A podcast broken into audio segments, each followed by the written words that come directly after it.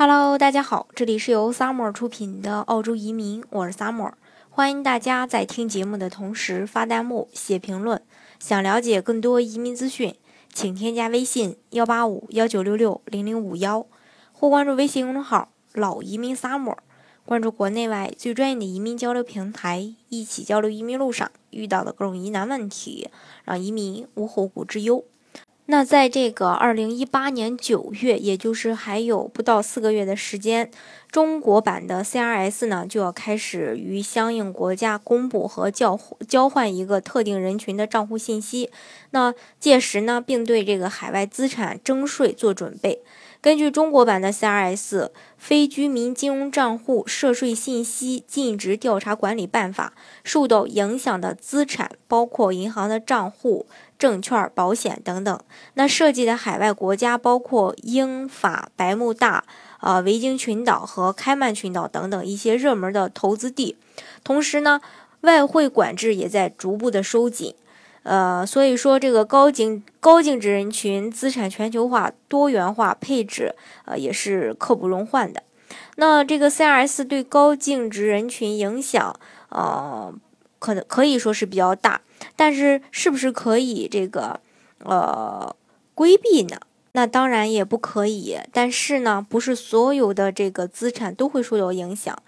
嗯，CRS 主要针对的是金融账户的资产。呃，暂且没有波及这个全球。这个时候呢，那。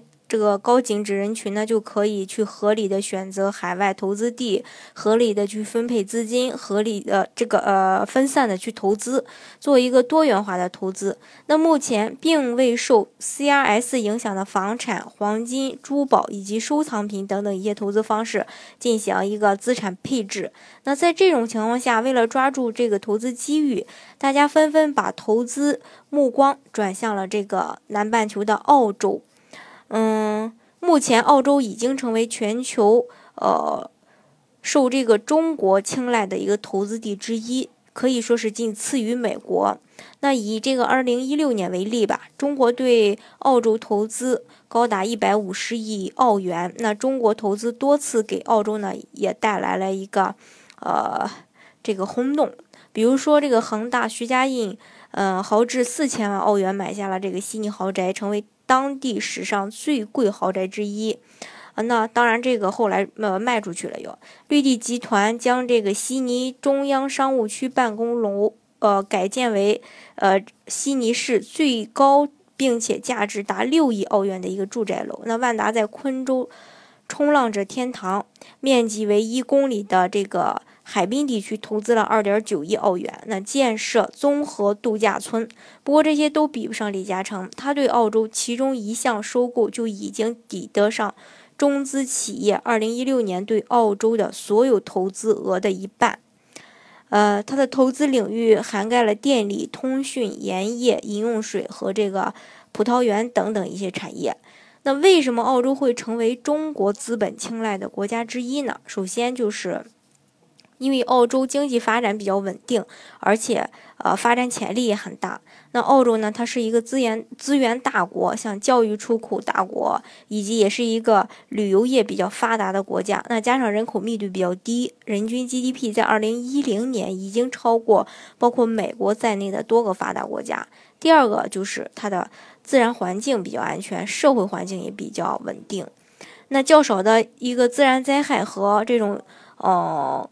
疾病、疫情，并且也是远离战争的，还有低犯罪率和这个低失业率，还有一个严格的这个枪支管理制度，政局比较稳定。那这些优越的自然和社会条件，也为这个高净值人群长期投资澳洲呢提供了一个大环境上的保障。第二个就是得天独厚的生活环境，当然与这个世界上大部分经济比较发达地区的人口过于密度。